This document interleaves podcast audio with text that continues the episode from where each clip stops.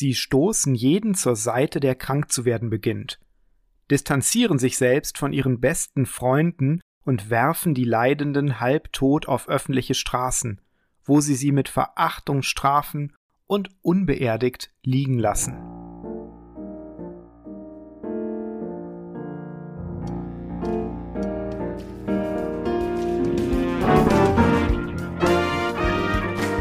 Hier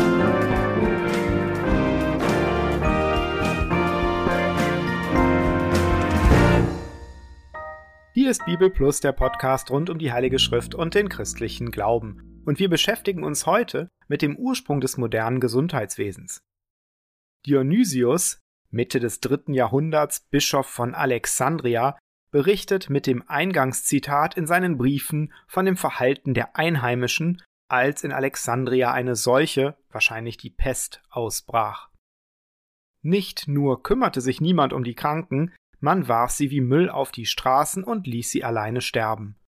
Und das war keine Seltenheit. Auch der griechische Historiker und General Thukydides berichtet, wie Athen während des Peloponnesischen Kriegs von einer Plage heimgesucht wurde. Dabei wurden die kranken und sterbenden Athener von ihren Mitbürgern im Stich gelassen. Der Historiker Howard Haggard schreibt in seinem Buch Der Arzt in der Geschichte, dass die Römer beim Ausbruch einer Epidemie regelmäßig voller Angst flohen und die Kranken allein zum Sterben zurückließen, ohne jede Hilfe. Dabei spielte es natürlich eine Rolle, dass die damalige heidnische Weltanschauung es für Schwäche hielt, Kranken und Bedürftigen zu helfen. Benignus von Dijon, ein Schüler von Polycarp, dem Bischof von Smyrna, wurde von den Römern exekutiert, weil er sich um deformierte und verkrüppelte Kinder kümmerte, die Aussetzungen und misslungene Abtreibungen überlebt hatten. Für die Römer war das eine Verletzung ihrer kulturellen Normen. Insgesamt war der Zustand der Gesundheitsfürsorge in der Antike dramatisch schlecht. In der Regel konnten nur sozial Privilegierte oder Soldaten überhaupt auf Behandlung hoffen. Plato etwa argumentierte, dass man einen Armen, üblicherweise ein Sklave, der aufgrund einer Erkrankung nicht mehr fähig zum Arbeiten war, sterben lassen sollte. Kam man in den Genuss einer Behandlung, war diese meist von zweifelhafter Qualität, was auch daran lag, dass wenig echtes Wissen über den menschlichen Körper und die Entstehung vieler Krankheiten vorhanden war. Zudem gab es keine geregelte Ausbildung. Jeder, der wollte, konnte sich Arzt nennen und praktizieren. Lukas berichtet in seinem Evangelium von einer Frau, die völlig verzweifelt das Gewand Jesu ergriff, weil sie alles, was sie zum Leben hatte, für Ärzte ausgegeben hatte, ohne dass ihr jemand wirklich hätte helfen können. Das dürfte den meisten damaligen Hörern bekannt vorgekommen sein. Einzig dem Arzt ist es vergönnt, vollkommen straflos einen Menschen umzubringen, lästert etwa Plinius in seiner Naturgeschichte. Auch waren Medizin und Aberglaube kaum auseinanderzuhalten. Der Urin eines wilden Bären sollte, tröpfchenweise mit einem Getränk zu sich genommen, Wassersucht heilen. Wer dringend längere Augenbrauen benötigte, mischte sich das Gehirn einer Kuh in sein Essen. Jedenfalls, wenn er auf Plinius hörte. Babys sollten von allen möglichen Krankheiten gesund werden, wenn man ihnen einen Frosch auf den Hinterkopf band. Was haben die Nachfolger Jesu an diesem Zustand geändert? Wer die Evangelien auch nur oberflächlich liest, wird schnell bemerken, dass Jesus nicht nur am geistlichen, sondern auch am körperlichen Wohlergehen der Menschen interessiert war. Matthäus schreibt, Und Jesus zog umher in ganz Galiläa, lehrte in ihren Synagogen und predigte das Evangelium von dem Reich und heilte alle Krankheiten und alle Gebrechen im Volk. Markus stimmt zu. Denn Jesus heilte viele sodass sie über ihn herfielen, damit ihn anrührten alle, die geplagt waren. Und Lukas stellt fest, und alles Volk suchte ihn anzurühren, denn es ging Kraft von ihm aus und heilte sie alle. Es ist nicht überraschend, dass die Nachfolger Jesu dessen Sorgen für die Kranken und Schwachen aufgriffen. Wenn Jesus seine zwölf Apostel das erste Mal aussandte, ging es nicht nur um die Verkündigung des Reiches Gottes, Lukas notiert, Jesus aber rief die Zwölf zusammen und gab ihnen Gewalt und Macht über alle Dämonen und dass sie Krankheiten heilen konnten, und sandte sie aus, zu predigen das Reich Gottes und zu heilen die Kranken. Das gleiche trägt Jesus den 72 Jüngern auf, die er später aussendet. Wenn ihr in eine Stadt kommt und sie euch aufnehmen, dann esst, was euch vorgesetzt wird, und heilt die Kranken, die dort sind, und sagt ihnen, das Reich Gottes ist nahe zu euch gekommen. Als Johannes der Täufer Jesus fragen lässt, ob er der Messias ist, derjenige, der die Gottesherrschaft aufrichtet, lässt Jesus ihm sagen, Geht hin und verkündet Johannes, was ihr gesehen und gehört habt. Blinde sehen, Lahme gehen, Aussätzige werden rein und Taube hören, Tote stehen auf und Armen wird das Evangelium gepredigt. Auch hier sehen wir wieder, die Verkündigung des Evangeliums und die Heilungen sind Signale des anbrechenden Gottesreichs. Deswegen zeichnete sich auch der Dienst der Apostel durch zahlreiche Heilungen aus. Lukas schreibt in seiner Apostelgeschichte Immer mehr aber wuchs die Zahl derer, die an den Herrn glaubten, eine Menge Männer und Frauen, so dass sie die Kranken sogar auf die Straßen hinaustrugen und sie auf Betten und Bahren legten, damit, wenn Petrus käme, wenigstens sein Schatten auf einige von ihnen fiele. Es kamen auch viele aus den Städten rings um Jerusalem und brachten Kranke und solche, die von unreinen Geistern geplagt waren, und alle wurden geheilt. Christen begriffen die Fürsorge für Kranke als wesentlichen Teil der Nächstenliebe, die ihnen Jesus aufgetragen hatte. Dabei half es natürlich ganz besonders, dass sie keine Angst vor dem Tod hatten. Richtig zu leben war ihnen wichtiger als zu überleben. In den ersten Jahrhunderten, als es zahlreiche Vertreibungen und Verfolgungen gab, halfen sie oft im Privaten. Nach der Mailänder Toleranzvereinbarung, die der Kaiser des Weströmischen Reichs Konstantin 313 mit seinem oströmischen Kollegen Licinius traf, konnten auch die Christen erstmals mit einer Art Religionsfreiheit rechnen. Nachdem Konstantin seinen Widersacher besiegt hatte, besserte sich die Situation der Christen weiter. Schon 325 auf dem ersten Konzil von Nikäa, das noch heute von allen christlichen Kirchen akzeptiert wird, wurde beschlossen, dass jede Stadt mit Kathedrale auch ein Hospiz bekommen soll. 369 nach Christus gründete Basilius von Caesarea dort das erste Krankenhaus der Geschichte. Tatsächlich handelte es sich um eine ganze Reihe von Gebäuden, die nicht nur Wohnungen für Ärzte und Schwestern und Aufenthaltsräume für Patienten, sondern auch Werkstätten beherbergten, wo Menschen, die sich von Krankheiten erholten, Gelegenheit erhielten, ein Handwerk zu erlernen. Gregor von Nazianz, ein Zeitgenosse des Basilius, taufte diese Häuser in seiner Abschiedsrede Basileas und verglich sie mit den sieben Weltwundern. Geh ein Stück außerhalb der Stadt, um eine neue Stadt zu sehen, eine Schatzkammer der Frömmigkeit. In dieser Einrichtung werden Krankheiten erforscht, wird Unglück gesegnet und das Mitgefühl auf die Probe gestellt.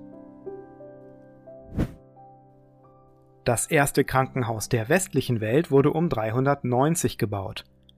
Wir verdanken es einer römischen Adligen, Fabiola von Rom. Sie war Christin und verfügte über ein enormes Vermögen, das sie mit der Unterstützung eines Senators dazu verwendete, ein Krankenhaus in Rom zu errichten. Der Kirchenvater Hieronymus ist voll des Lobes über Fabiola und berichtet in einem Brief, wie sie dort Kranke versorgte, die sie von den Straßen Roms holte. Muss ich jetzt die verschiedenen Leiden der Menschen aufzählen? Muss ich von aufgeschnittenen Nasen, ausgestochenen Augen, halb verbrannten Füßen und mit Wunden übersäten Händen sprechen? Oder von schlaffen und verkümmerten Gliedmaßen? Oder von krankem, von Würmern befallenem Fleisch? Oft trug sie auf ihren eigenen Schultern Menschen, die von Gelbsucht oder Unrat befallen waren. Oft wusch sie auch die Ausscheidungen aus Wunden ab, die andere, auch Männer, nicht ansehen konnten. Sie gab ihren Patienten mit der eigenen Hand zu essen und befeuchtete die schwer atmenden Lippen der Sterbenden mit Schlucken von Flüssigkeit. Überall, wo sich der christliche Glaube ausbreitete, folgten schnell auch Krankenhäuser. Mitte des 6. Jahrhunderts waren sie in Osten und Westen fest etabliert. Der Historiker Fielding Garrison schreibt in seiner Einführung in die Medizingeschichte, es gibt keine Nachweise für irgendeine durch freiwillige Beiträge unterstützte medizinische Institution vor der christlichen Zeit. Bis 750 breiteten sich die Krankenhäuser dann auch über Klöster bis nach England aus. Dort wurden sie oft als God's House, Gottes Haus bezeichnet. Mitte des 16. Jahrhunderts gab es allein rund 37.000 Benediktinerklöster, in denen sich Mönche um Kranke kümmerten. Während der Kreuzzüge errichteten Christen auch Krankenhäuser in Palästina und im Mittleren Osten. Der Johanniterorden etwa betrieb ein Pilgerspital in Jerusalem. Der Pilger Johannes von Würzburg berichtet um 1160 davon. In der Zeit, in der ich selber dort war, betrug die Zahl der Kranken bis an die zweimal tausend. Diese waren so schwer von Krankheit geplagt, dass manchmal innerhalb eines Tages mehr als 50 Tote hinausgetragen werden mussten. Es entfaltete sich eine so unübersehbare Wohltätigkeit, dass auch Arme, welche um Brot baten, gegeben wurde, auch wenn sie außerhalb des Hauses blieben. Neben den körperlich Kranken kümmerten sich Christen auch um psychisch Belastete.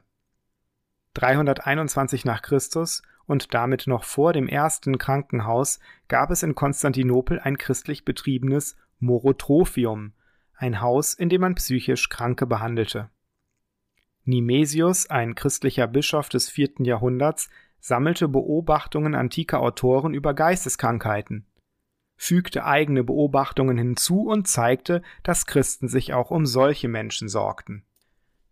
Mit der Gründung der Klöster wurden Geisteskranke oft auch dort betreut. Sir Henry Burdett schreibt in seinem Standardwerk über Hospitäler Es steht außer Frage, dass die Kirche in früheren Zeiten allmählich eine Organisation entwickelte, die für die Geisteskranken sorgte, zunächst in Morotrophien und dann in den Klöstern. Aus der Zeit um 900 nach Christus ist das Werk eines Mönchs überliefert, das eine Sammlung von Kräuterrezepten enthält. Dort werden auch Heilmittel für Melancholie, Halluzinationen, geistige Lehre, Demenz und Wahnsinn angegeben.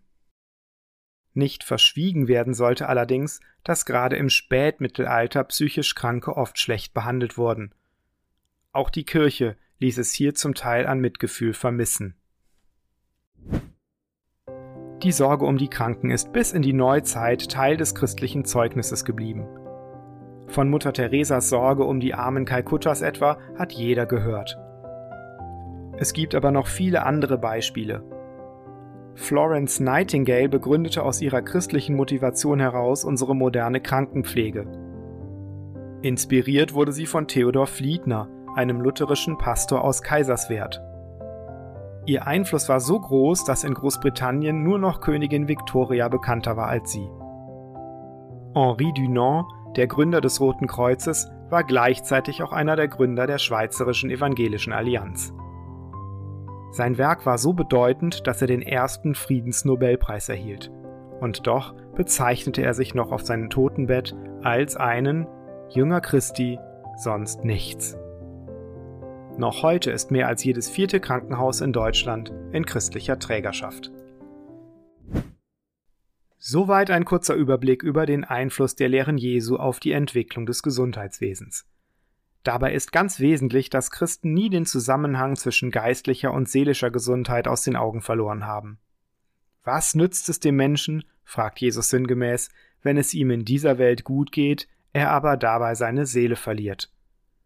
Christen sorgen sich daher nicht nur um die körperliche Gesundheit, sondern vor allem um die seelische. Denn dieses Leben endet irgendwann. Das neue Leben, das Gott in der Begegnung mit Jesus schenkt, endet nicht mehr. Und es wird dann ein Leben ohne Krankheit und Schmerz sein.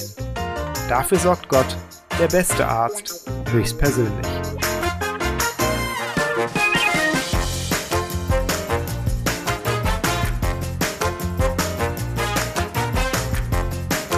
Das war Bibel Plus, der Podcast rund um die Heilige Schrift und den christlichen Glauben. Weitere Informationen und Kontaktmöglichkeiten finden Sie im Internet unter www.bibel.plus.